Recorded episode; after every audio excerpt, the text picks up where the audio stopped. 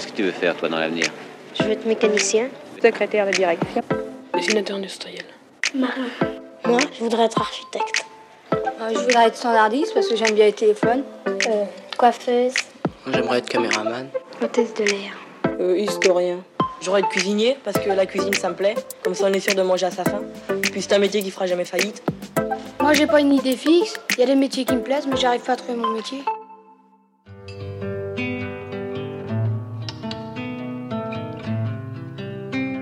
Et en Instagram, c'est quelque chose qui change ta vie, qui était tout le temps ici et là. Et c'est psychiquement très fort.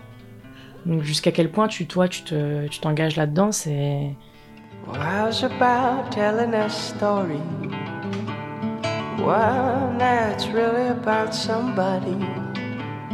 Dans de courtes vidéos, des influenceurs qui comptent plusieurs milliers d'abonnés partagent leur coup de cœur littéraire, appelé Bookstagram ou BookTok.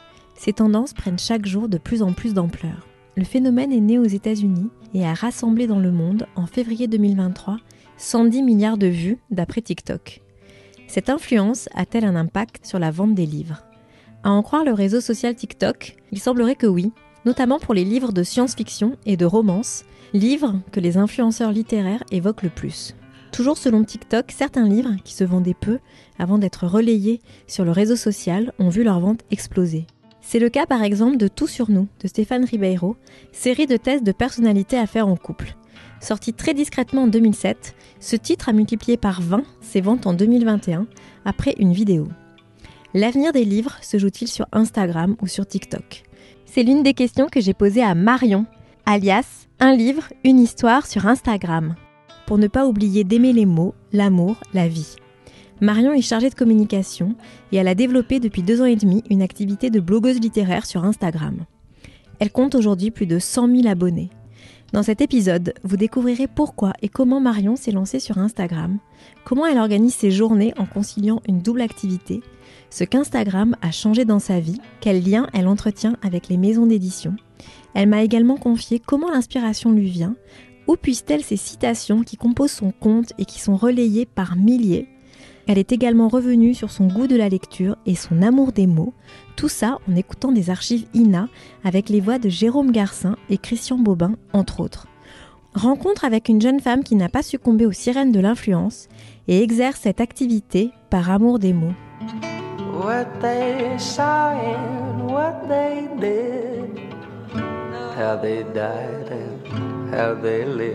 Bonjour Marion. Bonjour. Alors merci beaucoup d'être là et de participer à cet épisode du podcast qui s'inscrit dans une collection autour des métiers de l'édition. Je suis très contente d'être ici. Ben, merci d'avoir accepté de participer.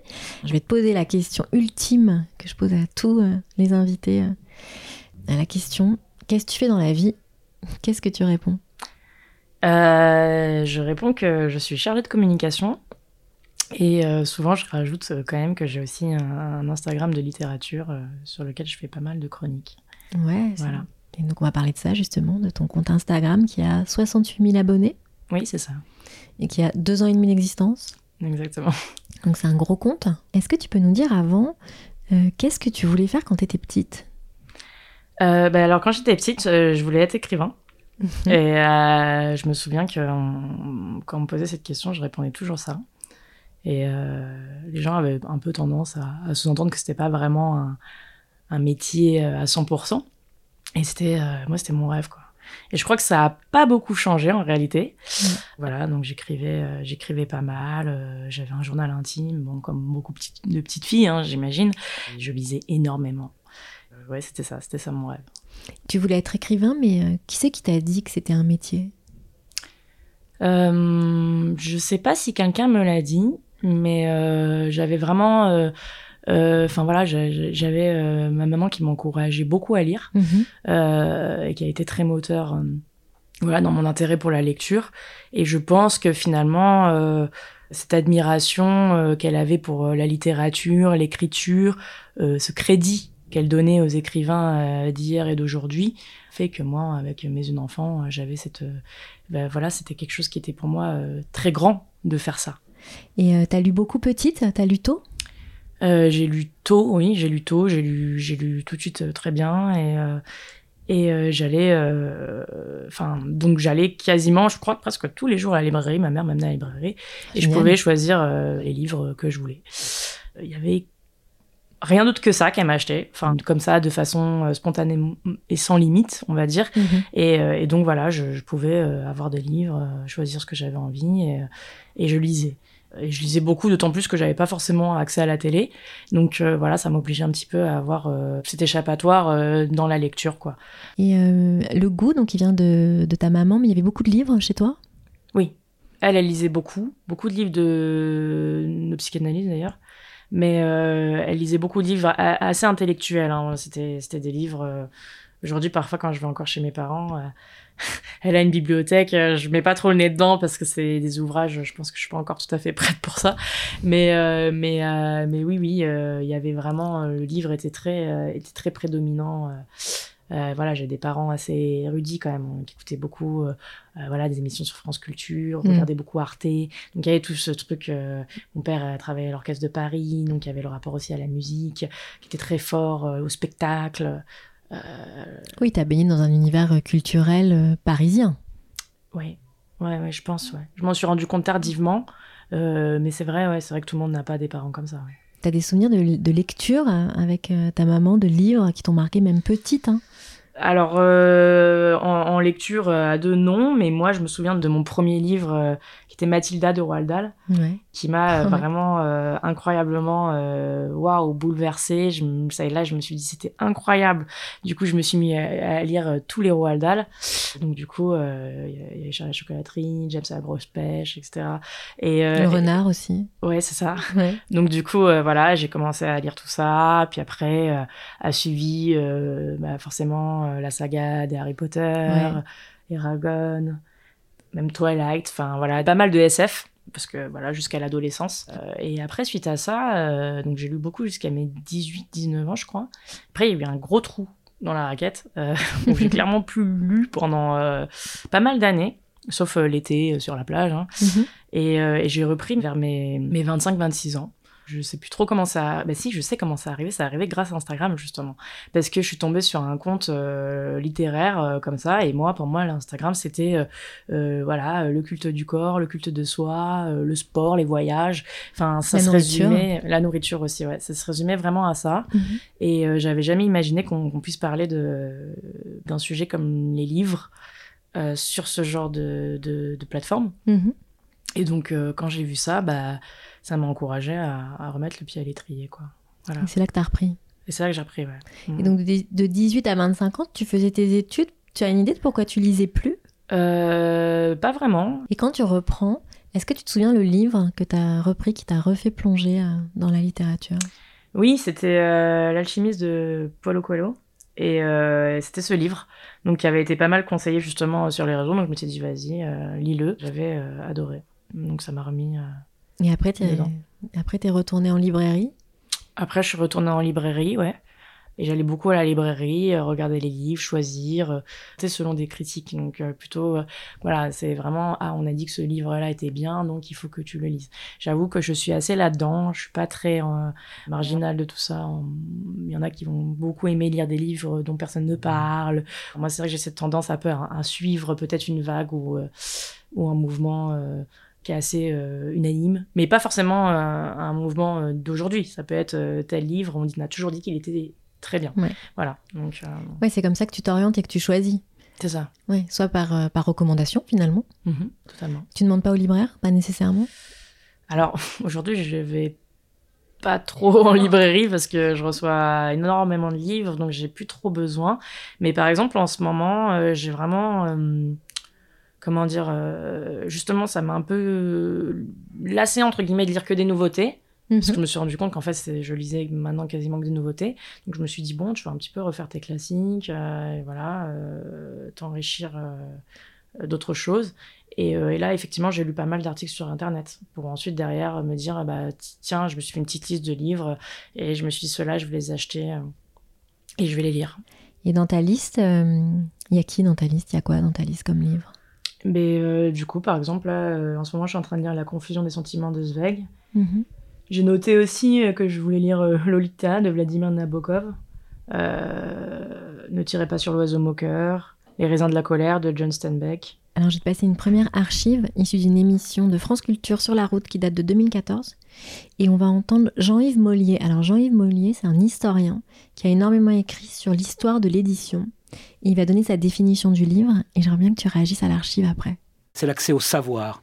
C'est probablement également la possibilité d'une lecture critique par rapport à une actualité qui va à toute vitesse, par rapport à des médias en boucle, le livre, c'est sortir de la boucle, prendre le temps, réfléchir, ne pas prendre pour argent comptant ce qui vous est apporté sur un plateau et essayer de former votre propre esprit. C'est ça le livre.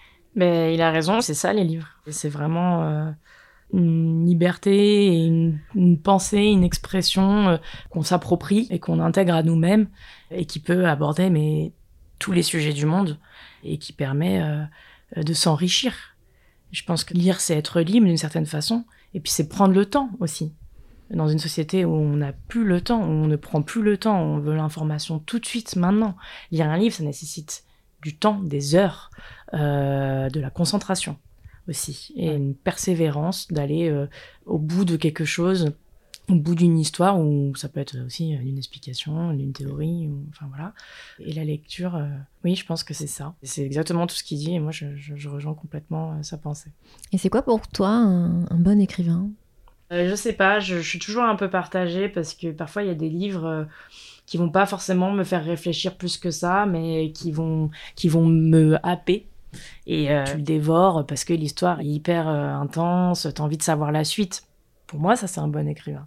Mais pour moi, un bon écrivain aussi, c'est quand la prose est magnifique, mm. euh, quand euh, tu relis plusieurs fois la même phrase, que tu te dis, oh là là, mais ça, c'est trop beau, euh, et que et qu'en fait, il se passe pas forcément grand-chose dans ce livre, mais c'est juste extrêmement intense. Ouais, ou extrêmement bien écrit. Tu as ce goût des mots, des phrases, du rythme. Qu'est-ce que tu aimes dans la littérature que tu lis?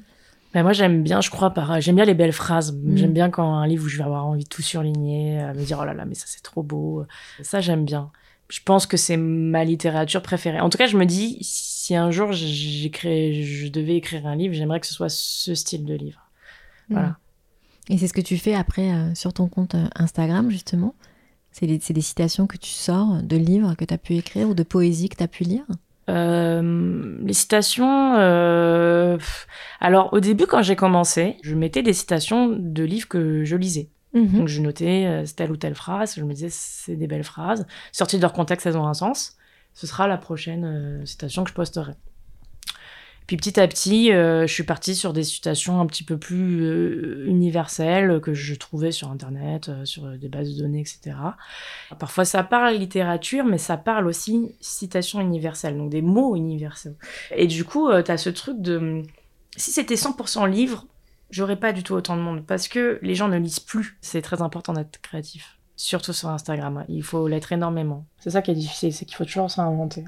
Je pense que ça et oser, c'est les, les clés euh, pour réussir à faire quelque chose. Les maîtres mots euh, pour l'activité sur Instagram. C'est ça, ouais. On va en parler justement. Donc, tu as 68 000 abonnés sur euh, Instagram. Mm-hmm. Tu as des posts qui varient, je sais pas, j'ai regardé, mais tu as parfois 20 000 likes, 1200 likes minimum. C'est énorme. Oui, c'est énorme. Je suis apparu constamment en tête d'affiche, en fait. Oui, c'est ça dans l'algorithme. Donc, as cruel algorithme d'Instagram, très cruel. Parce qu'il y a eu un moment aussi, il y a, quelques, il y a un an, où je sais pas, ça a eu un peu boosté. Et ensuite, une retombée. Psychiquement, c'est difficile parce que tu, tu, changes pas ton contenu, tu fais toujours des trucs qualitatifs, et d'un coup, d'un coup, t'as pas la reconnaissance, tu vois. Et d'un coup, tu en as une qui est pas non plus justifiée. Et ça, c'est très euh, agaçant, en fait. Et je me suis dit, je suis pas quelqu'un qui est très, enfin, je pense que, peut-être avec l'âge un petit peu plus, mais je suis pas quelqu'un de très persévérant ni très patient. Vraiment, là, je me suis dit, ben, comme quoi ça paye, quoi. Les gens sont venus petit à petit, ça a assez rapidement, assez bien marché, parce que je pense qu'à l'époque, euh, il n'y avait pas autant aujourd'hui que euh, sur Insta mm. des citations, des machins, euh, des livres, il n'y avait pas tout ça. Donc autant que maintenant. Et en fait, après, voilà, ça demandait beaucoup de travail, beaucoup de réflexion. T'avais vraiment ce truc euh, genre mes premiers posts, euh, je me souviens les je faisais une photo vraiment très à l'arrache d'un livre et je me disais ah ça va pas quoi. Ça va pas la photo ça va pas. Euh, je sais que ça va pas et, euh, et comment ça Mhm. pourrait aller. Et, euh, et donc, du coup, je réfléchissais, je regardais d'autres trucs, d'autres comptes. euh, et en fait, je me suis découvert a- assez rapidement, ouais, quand même un goût de l'esthétisme, très clairement, et de la photo. Ouais, qui était assez naturel et inné. Enfin, Mhm. ça n'a pas été compliqué pour moi. Et puis à un moment, j'ai trouvé le truc, j'ai trouvé le truc où ça rendait beau, où ça donnait envie. Parce que avant de lire, les gens voient, et sur Insta très particulièrement, où c'est quand même, on est dans la photo. Hein. Et du coup, bah ouais, à un moment, c'est c'est venu. Et puis tu avais ces citations qui, évidemment, apportaient du monde aussi, parce que c'est, on en revient toujours à ce truc universel. Et, euh, et voilà, quoi. Puis petit à petit. Ça s'est fait comme ça. Ouais, ça se fait comme ça. Une grosse couverture, tu réponds à tous les commentaires, j'ai l'impression. J'essaye de moins en moins parce que ça devient un peu difficile. Il y en a vraiment beaucoup, mais euh, j'essaye. C'est important. Ça fait partie, euh, ça fait partie de, du travail entre guillemets. Ouais. Ça fait partie du métier, de Ouais, c'est ça. l'activité. Alors, j'ai passé une archive, tu verras, c'est une archive sur ceux qui se lançaient sur YouTube. Et euh, j'aimerais bien qu'on réagisse après euh, à l'archive, justement, sur comment toi, ça s'organise, euh, ton activité, et comment tu la perçois, cette activité. Depuis trois ans, Myriam met tout en œuvre pour réussir. Sans emploi après sept ans d'études, elle est aujourd'hui booktubeuse. Comprenez critique littéraire sur YouTube. Et là, je vais essayer de faire du Tetris avec mes bouquins pour essayer de les ranger correctement. Pour l'instant, elle a seulement 4800 abonnés. Eh ben, c'est bon. Alors pour augmenter son audience, elle multiplie ses vidéos. Dès qu'elle le peut, elle part à l'autre bout de Paris avec sa valise pleine de livres, direction le siège de Google France. Dans les sous-sols de la multinationale, un espace est réservé aux youtubeurs. Ici, ils se font appeler créateurs. Bonjour, ça va? Bienvenue. Ben Ouais, de retour. Encore pour un autre tournage. Pour ces tournages, la firme américaine lui fournit le matériel. Super. Tout est gratuit. Elle offre aussi des formations à ses créateurs. Dans une salle à côté, on apprend comment gagner de l'argent sur YouTube ou encore comment bien se maquiller. Beaucoup de millions. Qu'ils soient étudiants, serveurs, opérateurs de saisie, ils voient tous dans ce nouveau métier une occasion rêvée de changer de vie. Donc c'est une archive de 2016 issue d'un JT euh, de TF1 qui parle donc de cette nouvelle activité des créateurs de contenu, comme on dit euh, aujourd'hui en 2022. Et euh, moi j'ai découvert que Google mettait à disposition il y a six ans euh, un local gratuitement pour euh, faire des vidéos, apprendre à se maquiller pour devenir influenceur, créateur de contenu sur les réseaux sociaux.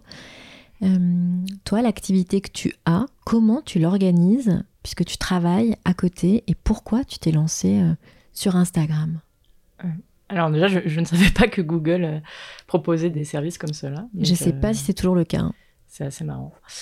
Je commençais par comment j'ai comment c'est arrivé. J'ai l'anecdote donc j'aime bien à chaque fois la raconter. C'était un jour j'étais en Martinique euh, sur la plage tranquillement, j'étais sur Instagram et puis je tombe sur un compte euh, qui allie euh, citations et euh, chroniques littéraires. Donc euh, je découvre ce compte et je me dis waouh, ça existe, c'est incroyable et moi j'ai toujours adoré les citations. C'est peut-être un peu bateau, mais je suis quelqu'un je pense qui est très rêveur et j'ai toujours euh, voilà euh, aimé les petites phrases un peu percutantes, voilà qui apportent une petite pensée etc. Et donc plus la lecture. Et je me dis bah et pourquoi pas moi? Pourquoi moi j'essaierais pas aussi de faire euh, du contenu euh, littéraire euh, comme ça. Donc c'est comme ça que ça a commencé et et que j'ai tenté un premier post euh, voilà que j'ai intitulé comme ça assez rapidement mon Instagram un livre une histoire. Aujourd'hui actuellement comment je m'organise ben, ça me demande beaucoup de travail et beaucoup de rigueur. Je me lève une heure plus tôt pour lire répondre euh, à tout le monde, euh, aux messages privés, aux commentaires, euh, poster aussi, parce qu'il y a les stories, hein, il n'y a pas que le post, il y a aussi la story, qui est, je pense, nécessaire pour entretenir sa communauté, en fait, tout simplement. Il y a, y a le week-end, je fais mes photos. Avant, je faisais des photos euh, chez moi, euh, donc j'avais acheté pas mal de matériel, des Mhm. fleurs, euh, des fausses plumes, euh, des faux manuscrits, voilà, j'avais acheté plein de petits, petites choses pour faire des photos. Et c'est vrai qu'avec le temps, ton compte évolue, change, et maintenant je fais plus des photos de livres dans la rue, dans des endroits un peu, voilà, quand je trouve que c'est sympa, pendant mes voyages. Donc j'ai toujours des livres sur moi en fait, deux Mhm. trois livres, comme ça, dès qu'il y a un super endroit, je, hop, je sors le livre et je fais la photo. Euh, ensuite, il y a aussi un moment où je vais aller chercher, euh, voilà, où je dois écrire aussi, où je dois aller chercher la citation, où aussi je dois, je dois rédiger, écrire. Donc euh, voilà, il y a vraiment un temps pour la lecture, un temps pour les photos et un temps pour la rédaction. Et, euh, et un temps aussi pour répondre à tout le monde. Donc tout ça, ça prend du temps. Je dirais que je suis à peu près sur une Oui, on va dire sur 12 heures par semaine. Puis le midi, tous les midis, en, sur ma pause déjeuner, je vais en librairie aussi, mmh. soit pour prendre en photo des livres, des citations. Donc tout ça, ça me demande beaucoup de temps, mais j'y prends beaucoup de plaisir. Et euh, ça, c'est très important, je pense, de prendre du plaisir à, faire quelque chose comme ça. C'est quelque chose que j'aime. J'aime euh, le côté créatif, euh, j'aime le côté inventif, et la lecture, etc. Donc tu publies tous les jours et plusieurs fois par jour? Au moins une fois par jour, ouais. Et en fait, c'est une passion? Mm-hmm. Lire, c'est une passion? Oui, lire, c'est une passion, ouais. Écrire aussi? Aussi, ouais. Les deux, c'est vraiment... Je pense que les deux sont assez étroitement liés. Donc tu as lis finalement ces deux choses par l'activité via Instagram? Complètement, ouais. Et euh, qu'est-ce que ça a changé dans ta vie? Beaucoup de choses. Alors dis-nous. Beaucoup de choses. Bah, alors, ça m'a forcément apporté. Euh, euh, bah voilà, bah déjà, je reçois plein de livres gratuits. T'es invité à pas mal d'événements. Donc, ça peut être des cocktails, des rencontres d'auteurs. Il y a aussi beaucoup d'événements, tout ce qui est autour de l'adaptation littéraire. Mm-hmm. Donc, en théâtre, au cinéma. Parce que ça a beaucoup changé aussi. C'est marrant parce que, même à titre personnel, ça change beaucoup le regard des gens de tes proches sur toi. Moi, quand j'étais plus jeune, euh, quand j'étais au lycée, enfin moi j'ai fait un bac euh, sciences technologies mhm. et, euh, et, je faisais énormément de fautes d'orthographe, mais énormément. Et du coup, auprès de mes proches, j'ai jamais été perçue comme quelqu'un qui était, qui pouvait écrire ou avoir des pensées parfois un peu bien faites. Et, et du coup, après ça, j'ai fait des études de RH, donc ça avait rien à voir. Mhm. voilà. Quand est arrivée toute cette émulsion autour de ce compte, euh, effectivement, d'un coup, t'es es celle qui pense, t'es celle qui va avoir un avis sur quelque chose, ou qui va avoir... Euh, enfin, vraiment, le regard euh, sur l'autre et, enfin, les gens, le, regard que les gens posent sur toi est complètement différent, quoi. Tu deviens celle qui lit, voilà. À partir de combien d'abonnés t'as été contacté par les maisons d'édition? Assez rapidement, hein, à partir de 2-3 000. Et qu'est-ce qui se passe à ce moment-là, la première fois qu'on te contacte? Ah, t'es trop content. Quand tu as une maison d'édition qui te dit que tu vas recevoir tous les mois euh, voilà, leur newsletter avec toutes les nouveautés, que tu peux choisir euh, deux ou trois ouvrages qui vont te les envoyer, euh, ce qu'on appelle en service presse. Donc, ouais, c'est incroyable que tu reçois ton premier colis avec un livre dedans et c'est pour toi. Et puis après, avec le temps, ils deviennent dédicacés parfois. et puis parfois, avec le temps, tu as aussi des petits des goodies, des tasses à manger. Enfin, bon, voilà, plein de petites choses qui agrémentent les réceptions et c'est incroyable. Mais ça arrive assez rapidement parce que le monde de la littérature, c'est un petit univers. En réalité, on va pas se mentir, il n'y a pas non plus grand monde qui lise. Même si aujourd'hui, euh, je pense que les réseaux sociaux euh, influencent beaucoup euh, les gens à, se mhm. remettre à lire. Mais du coup, on est rapidement. Enfin, je pense que les maisons d'édition estiment assez rapidement qu'on a une visibilité. Là où, par exemple, dans d'autres univers, 2-3 000 abonnés, c'est strictement rien. Et donc, aujourd'hui, quand les maisons d'édition te contactent, tu as toujours la même émotion? non, aujourd'hui, c'est malheureusement, euh, comme tout, euh, on, s'habitue à tout. Hein. Euh, donc non, aujourd'hui, c'est différent. je vais avoir une émotion si ça va être un événement avec un grand écrivain ou dans un lieu incroyable ce qui est souvent en réalité un peu le cas. Il va y avoir une, émotion un peu forte, une forme d'excitation. Mais non, aujourd'hui, même parfois, je, refuse, euh, j'y vais pas. Euh, c'est finalement, avec le temps, euh, la vapeur peut s'inverser. quoi.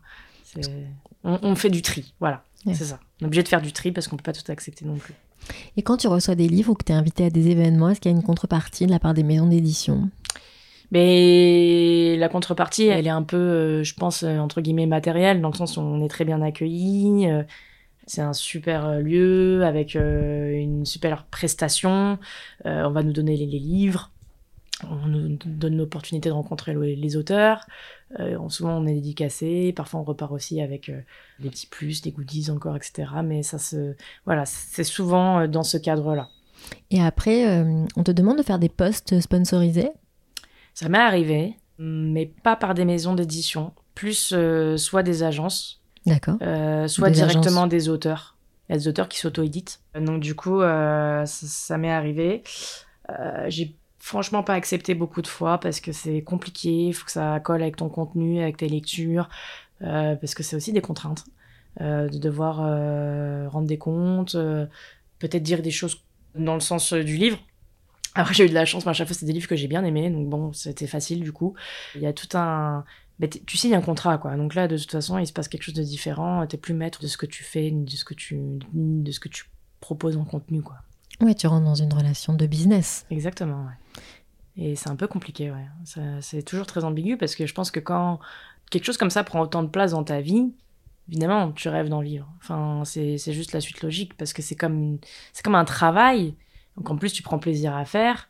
Et puis, t'arrives plein de choses, tu rencontres plein de gens euh, extraordinaires, euh, t'as une reconnaissance et un retour qui est euh, hyper incroyable, et t'as envie d'en vivre. Mais après, tu te rends compte que pour en vivre, tu tombes effectivement dans quelque chose de commercial, et, là, jusqu'où, bah, toi, en fait, t'as envie d'aller, comment garder ton intégrité, c'est pas simple.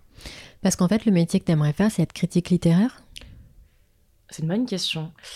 Alors oui, ça j'aimerais bien. Ou alors, euh, j'aimerais bien faire euh, community manager pour euh, un organisme de culture, un musée ou un grand théâtre ou, ou voilà une radio. pourquoi pas une maison d'édition Finalement, ce serait un peu la même chose que je fais, mais pour une ligne, une ligne éditoriale. Donc, Ouais, puis en gardant ta liberté. Ouais, oui, c'est ça. Ouais, exactement. Ce qui peut être un peu l'écueil quand on est sur Instagram et c'est ce que tu disais finalement, c'est-à-dire que tu te mets à faire plein de posts sponsorisés, tu, tu perds euh, ta liberté quand même. Exactement, ouais, c'est vrai. Pour l'instant, j'ai pas glissé euh, là-dedans, mais, euh, mais c'est vrai qu'à un moment, quand ça prend de l'ampleur, on te propose des choses et, là, c'est le moment où tu dessines entre, entre, guillemets le business ou, voilà, juste garder le côté passion. voilà. Et euh, comme on parlait des critiques littéraires, j'ai passé une archive de Jérôme Garcin, donc, euh, qui est le présentateur du Masque et la Plume, euh, émission phare de France Inter, tous les dimanches soirs. Et il va parler donc justement du monde, un peu des critiques et de l'édition. Et c'est une archive donc issue d'une émission de France Inter, dans l'émission Figure de proue, qui date de 1998. Le temps a passé. À quelques rares exceptions, quelques rares exceptions près, j'ai cessé de fréquenter les écrivains ailleurs que dans leurs livres, ou, s'ils s'exposent, du moins ne sont-ils pas en représentation. On me fait parfois le récit d'un dîner en ville, d'un cocktail, d'un salon, d'une foire, et c'est comme si l'on me décrivait, retour d'un pays étranger, des mœurs que je ne comprends plus, des coutumes qui m'amusaient, et maintenant m'indiffèrent, comme si vous étiez passé de l'autre côté, vraiment de la rivière. Vous êtes sur l'autre rive ça ne vous amuse plus. Aujourd'hui, un livre, vous le prenez comme un objet, vous l'aimez ou vous ne l'aimez pas, et vous le dites. Vous faites de la peine, euh, vous blessez les gens, comme vous avez blessé récemment, parce qu'il me l'a dit, André Makin, il est terriblement blessé par vous. C'est-à-dire que vous faites votre exercice de critique littéraire. Et qu'est-ce que la critique littéraire? D'abord, je, crois que je crois que c'est vrai que j'étais j'étais sur le sur le chemin quand même de l'éloignement d'un d'un mode de vie que, dont je ne nie pas que j'y ai participé longtemps et, avec plaisir. Mais vous savez bien, euh, vous savez bien que d'une part, on peut pas exercer ces métiers si l'on accepte de trop de faire partie de la tribu. Ça, j'en suis à peu près convaincu. Non pas qu'il faille devenir un, un ermite, mais euh, vous faites allusion, je suis désolé d'avoir blessé Makin euh, quand je. Non, parce que c'était la, semaine, euh, il, y a, deux semaines, il me l'a dit. Quand je parle de son, quand je parle de son livre ou d'un autre, je ne peux pas me soucier de savoir qui, qui est derrière, dans quel état se trouve l'auteur, quelles sont ses fragilités du, du, moment. Je crois que, encore une fois, moi je crois assez à. Je, je crois que notre métier a des, a des, a des exigences. Euh, et, que malheureusement, de trop fréquenter les auteurs ou de trop fréquenter les comédiens ou les metteurs en scène euh, ou les artistes en général euh, font de vous très vite un, journaliste de, de, de complaisance, ce, que, ce que Serge Alimli a appelé un journaliste de révérence. Mmh. Et, et, je crois que, et je crois que une forme d'éloignement, en tout cas un refus de participer à cette petite comédie qui a son charme, hein, mais qui, euh, il faut dire, est très, très vite euh, lassante. Euh, le refus d'y participer fait partie, je crois, maintenant de, de, des exigences de ce métier. Et c'est comme ça que je le pratique. Et je dois avouer que de fuir le plus souvent possible à la campagne et de retrouver mes chevaux. Ne, je ne crois pas que ça m'ait retiré des qualités de lecteur. Non, puis le livre, c'est le livre. Ça, mais ça m'a ça se lit dans la solitude. Mais je crois qu'il faut, il faut, il faut, il faut séparer encore une fois les, les, les, la vie sociale de la vie professionnelle. Donc c'est une longue, c'était une longue archive. Mhm. Il parle d'un journalisme de révérence. Mhm. Jérôme Garcin. Qu'est-ce que tu penses de l'archive? Je trouve qu'il est, assez, euh, qu'il est assez franc dans sa façon de, d'exprimer le sujet. Je suis assez euh, d'accord avec lui et j'ai toujours, du jour où j'ai commencé, euh, beaucoup pris, entre guillemets, soin de ce que je disais parce que j'ai vite compris que ça allait être lu et que ça allait avoir des répercussions. Surtout vers le, les débuts, je lisais beaucoup de nouveautés. Mhm. Donc ça veut dire que ce que tu vas dire va influencer des choix, des ventes et, et, et une opinion sur une personne qui en ce moment même, et pour l'avoir vécu, pour avoir rencontré plein d'écrivains, euh, c'est des moments très forts pour eux. C'est très important, c'est pas simple. D'un coup, tu te mets à nu, tu présentes quelque chose sur lequel tu as travaillé et tu attends le coup près, quoi. Et, euh, Mhm. et soit euh, l'absolution, soit euh, la- enfin voilà des avis plus mitigés, voire euh, parfois euh, pas faciles à entendre. Donc voilà, j'ai toujours fait attention à ce que j'écrivais. Toi, tu as eu conscience assez vite que tu allais être écouté, que tu allais être enfin, lu. Euh, Il y a un rôle de prescription, c'est ce que tu disais. Mhm. Ce moment fort de l'auteur qui est dans un moment de fébrilité au moment où l'ouvrage sort. Euh, Est-ce qu'ils te disent, les maisons d'édition, si euh, les postes que tu peux faire pour promouvoir, entre guillemets, un livre, ah, on voit des évolutions sur les ventes ou c'est des conversations que vous n'avez absolument pas? C'est des conversations qu'on n'a absolument pas. D'accord. C'est des conversations qu'on n'a absolument pas. Euh, le concept d'un service presse, c'est de recevoir un livre. Tu le lis, tu le lis pas, tu le mets en val. Enfin, moi, j'ai toujours au moins promesse de faire moins une story. Après, quand je fais un post, c'est que je l'ai lu. Euh, je peux pas tout lire, donc euh, forcément, il y a un tri entre le côté story et le côté post. Où euh, là, ça va vraiment être le livre que je me dis que j'ai envie de lire. Il y a vraiment ce concept de, de rester maître euh, en tant que personne qui réceptionne, en tout cas, l'ouvrage, Mhm. de ce qu'on a envie de, de lire ou pas, et de ce qu'on en pense aussi accessoirement. Mais non, moi, je n'ai aucune idée euh, de, avec des chiffres, des retombées, euh, qu'à mes chroniques. Je sais pas, mais je, je pense que c'est fort, sinon on recevrait pas tous ces livres. Et alors justement, tu reçois combien de livres et comment ça s'organise? Est-ce que tu as des temps forts dans l'année où tu en reçois plus que d'autres? Oui, les rentrées littéraires, c'est un temps fort. Euh, là, Noël aussi pas mal, euh, notamment autour des ouvrages, euh, un peu les gros ouvrages, les beaux, les beaux livres. Mais euh, oui, oui, il y a des temps forts, euh, donc avant les vacances d'été. Parce que c'est en vue de la préparation de la rentrée littéraire de septembre. C'est ça, tout à fait. Et, euh, et donc là, un peu à Noël. Je reçois euh, tous les mois ou tous les deux mois à peu près de quasiment toutes les maisons d'édition, euh, enfin une bonne partie des maisons d'édition, euh, un catalogue avec euh, toutes les nouveautés qu'ils vont avoir souvent sur les deux prochains mois. Mhm. Et ensuite, après, on choisit. Euh, soit on remplit un formulaire en ligne, soit on fait un retour par mail en disant bah, je suis intéressé par tel et tel ouvrage. Euh, voilà. Euh, c'est assez intéressant d'ailleurs parce que selon les maisons d'édition, tu as des maisons d'édition qui vont te présenter les ouvrages de façon très neutre pour que tu Mhm. choisisses purement au résumé si tu reconnais pas le nombre d'auteurs par exemple.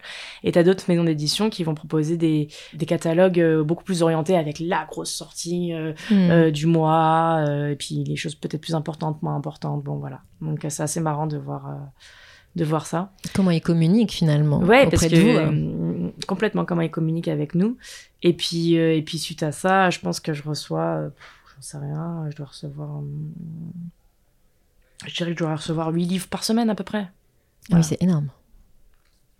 Ouais, je me rends pas compte, mais ouais, c'est énorme. Mm. C'est, c'est, je me rends pas compte parce que le s'habitue à tout. Je revois le premier jour où j'ai eu mon premier petit colis dans la boîte aux lettres et aujourd'hui, euh, tous les jours, j'en ai trois, euh, quatre et je me dis, ah bon, bah voilà. Donc, euh, parfois, on reçoit même sans demander. hein. Ça m'arrive de recevoir des colis avec euh, des super, des super présentations du nouveau livre sans forcément qu'on m'ait consulté. Et euh, dans les, livres euh, et les auteurs que tu aimes, tu m'avais dit Ah, moi j'aime beaucoup euh, Antoine de Saint-Exupéry. Alors je vais te lire un extrait d'un livre du Petit Prince. Et après, je te passerai une archive. C'est alors qu'apparut le renard. Bonjour, dit le renard. Bonjour, répondit poliment le petit prince, qui se retourna mais ne vit rien.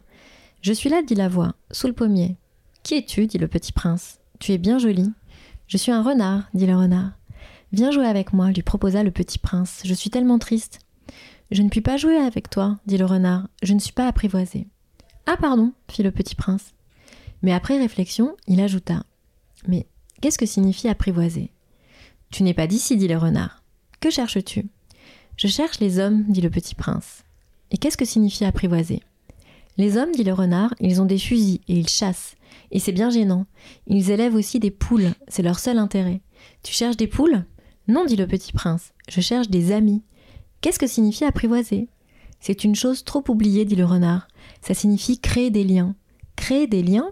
Bien sûr, dit le renard, tu n'es encore pour moi qu'un petit garçon tout semblable à cent mille petits garçons. Et je n'ai pas besoin de toi, et tu n'as pas besoin de moi non plus. Je ne suis pour toi qu'un renard semblable à cent mille renards. Mais si tu m'apprivoises, nous aurons besoin l'un de l'autre. Tu seras pour moi unique au monde, et je serai pour toi unique au monde. Je commence à comprendre, dit le petit prince. J'adore cette citation, je la trouve très belle et je la trouve très juste. Enfin, la métaphore est, juste euh, parfaite en fait sur euh, voilà la relation de quand on rencontre quelqu'un euh, bah, qui est juste une personne parmi tant d'autres et puis qui petit à petit devient unique à nos yeux. Est-ce que quand tu as lancé Instagram, est-ce que tu as créé des liens aujourd'hui avec euh, ta communauté? Alors, est-ce que j'ai créé des liens? Oui, j'ai fait des rencontres. J'ai fait des belles rencontres euh, dans la vie avec des auteurs, avec des d'autres blogueuses, blogueurs euh, à Paris et ailleurs. En tout cas, j'ai beaucoup, beaucoup, beaucoup de, de remerciements, de, de, messages très bienveillants euh, qui, qui, me remercient pour voilà de, de, mettre un peu de, poésie entre guillemets dans leur vie, mhm. parce que c'est vraiment les mots qui reviennent. Et, et moi, j'en suis ravie parce que je pense qu'on est dans un monde un peu trop sérieux par moment et très terre à terre où on a tendance un peu à, nous couper les ailes dès qu'on devient un peu rêveur ou quoi. Et, euh, je trouve ça euh, important d'assumer pleinement qu'on puisse avoir euh, ouais un côté un peu idéaliste ou parfois s'imaginer que telle ou telle chose qui nous arrive dans la vie, bah c'est comme ça qu'on pourrait la résumer à travers une phrase toute simple qui à la fois est tellement euh, enfin discutable hein, à, bien des égards et euh, et à la fois juste qu'on s'autorise parfois à se dire bah peut-être que c'est ça peut-être que c'est ça l'amour peut-être que c'est ça la mhm. vie moi j'ai toujours eu des toujours eu mes amis qui sont toujours un peu moqués de moi euh, parce que j'étais un peu rêveuse, un peu poète, que j'aimais bien lire, écrire des choses un peu longues, etc. Et puis finalement, je suis contente de me rendre compte que je suis pas toute seule, quoi peut-être que les gens sont parfois un peu moqueurs parce qu'eux-mêmes s'autorisent pas, en fait, à, hmm. être comme ça, à, penser comme ça, à, rêver comme ça. Alors, on parlait de poésie, alors j'ai passé euh, une minute d'une archive de Christian Bobin, issue de l'émission La Grande Librairie, et on va l'écouter, il parle de la poésie. Vivre poétiquement, c'est essayer d'être, euh, d'avoir une, une tenue de langue et, d'âme qui, qui, qui réenflamme la vie qui, nous, qui, redonne le courage et envie de vivre et, qui, et qui nous remettent à hauteur de la splendeur qu'est cette vie. Vous voyez, je ne parle pas d'émerveillement, mais je parle de splendeur. Mais euh, le, le, poétique, c'est pas, c'est même autre chose encore que l'écriture. C'est avant l'écriture. C'est une manière d'être, c'est une manière d'aller dans la vie, de taper avec le cœur sur le cœur de l'autre et d'ignorer tous les obstacles d'aller tout droit, c'est-à-dire d'avoir un langage qui n'est plus du tout le nôtre aujourd'hui, qu'on a donné les clés du langage à des savants, à des prétendus savants, à des, spécialistes de ceci ou de cela, à des économistes tristes et à des, à des sociologues un peu énervés. C'est d'aller du cœur au cœur, d'aller du cœur au cœur.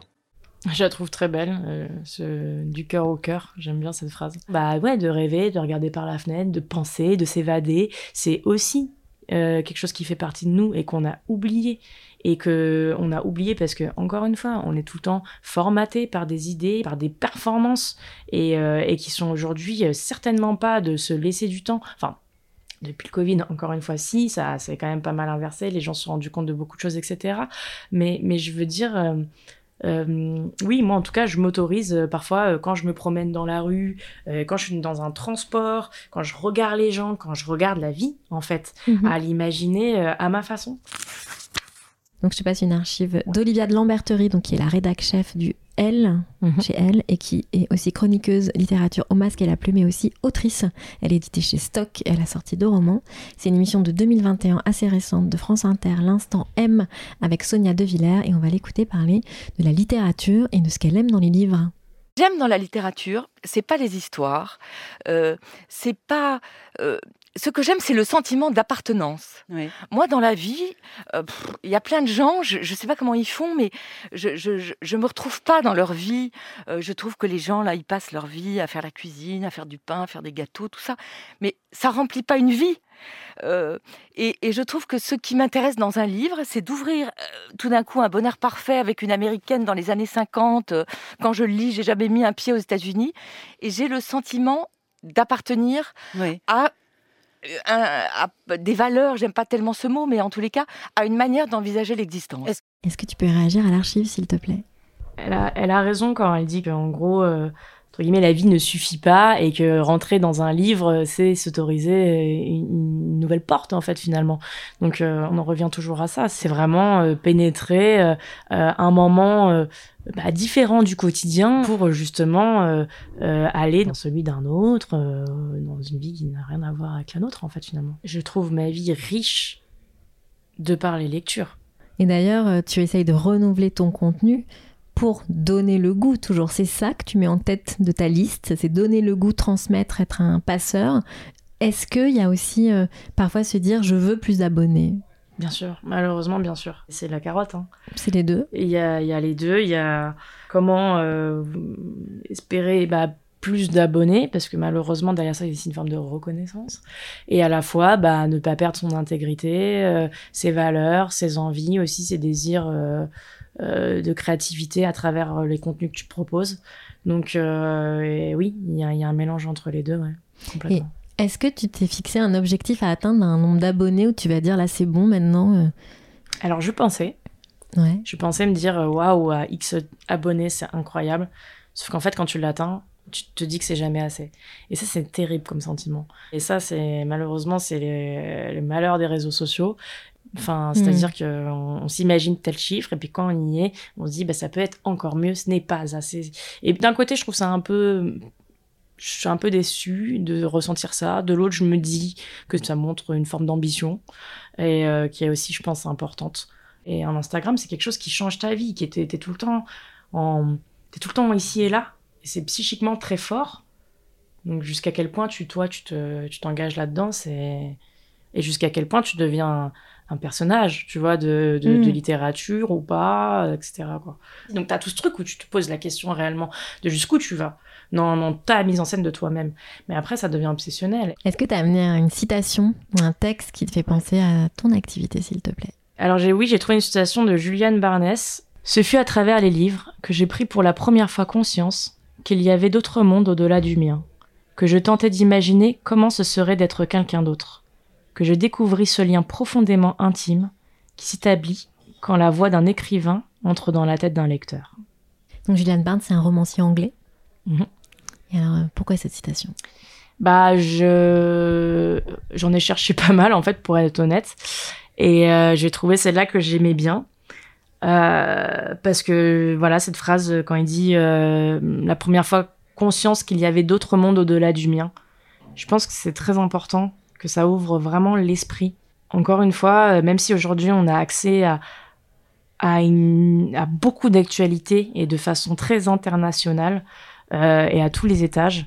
Mais à la fois, il y a aussi ce truc où parfois c'est difficile de, de s'imaginer comment ça se passe ailleurs. Et du coup, bah, la lecture, ça apporte des mondes mm. où d'un coup tu te dis Ah ouais, mais alors ça, c'est comme ça que ça se passe. Et puis c'est comme ça que ça existe. Et puis cette personne ressent ça. Et là, tu comprends, en fait, parce que tu te, tu rentres dans la peau d'un personnage, tu rentres dans la peau de, de quelqu'un ou dans un courant de pensée euh, mhm. extrêmement bien euh, détaillé qui va toi-même euh, pas te persuader, mais juste, en tout cas, ouvrir une porte dans ta tête, quoi. On a besoin des livres, on a besoin des mots. On en revient toujours à ça. Je vais te poser les cinq dernières questions, t'es prête? Allez.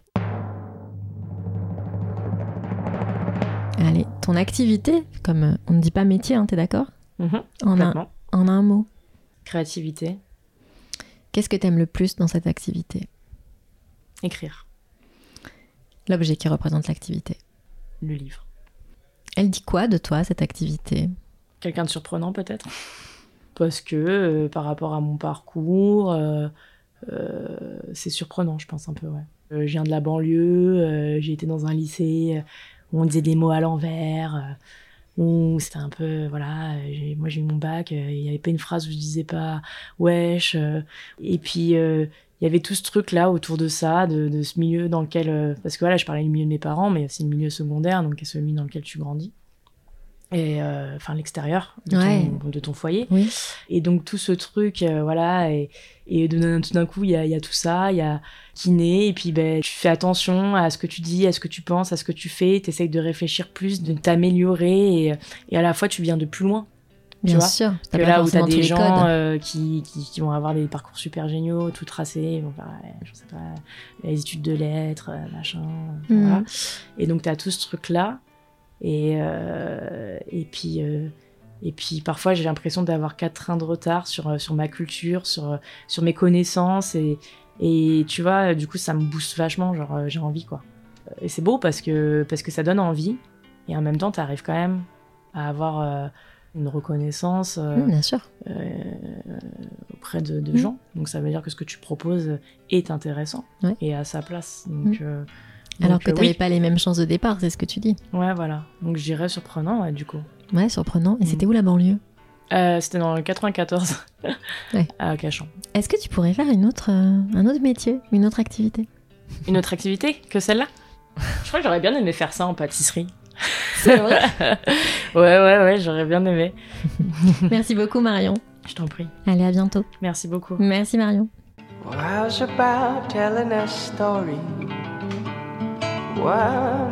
really about somebody. What they saw what they did. How they died and how they. Si cet épisode vous a plu, n'hésitez pas à le mentionner avec des pouces, des cœurs et des étoiles sur vos plateformes d'écoute préférées. Et pour suivre les coulisses du podcast, rendez-vous sur le compte Instagram sur le métier podcast ou sur le site internet sur le métier.com. Un grand merci à Lina pour son aide précieuse et au monteur qui a mis en musique cet épisode. Je vous donne rendez-vous la semaine prochaine.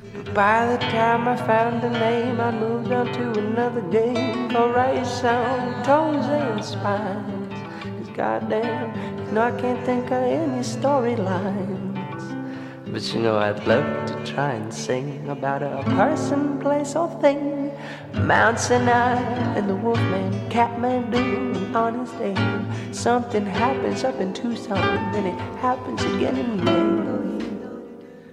San Francisco, sweet thing, la da da da da. No,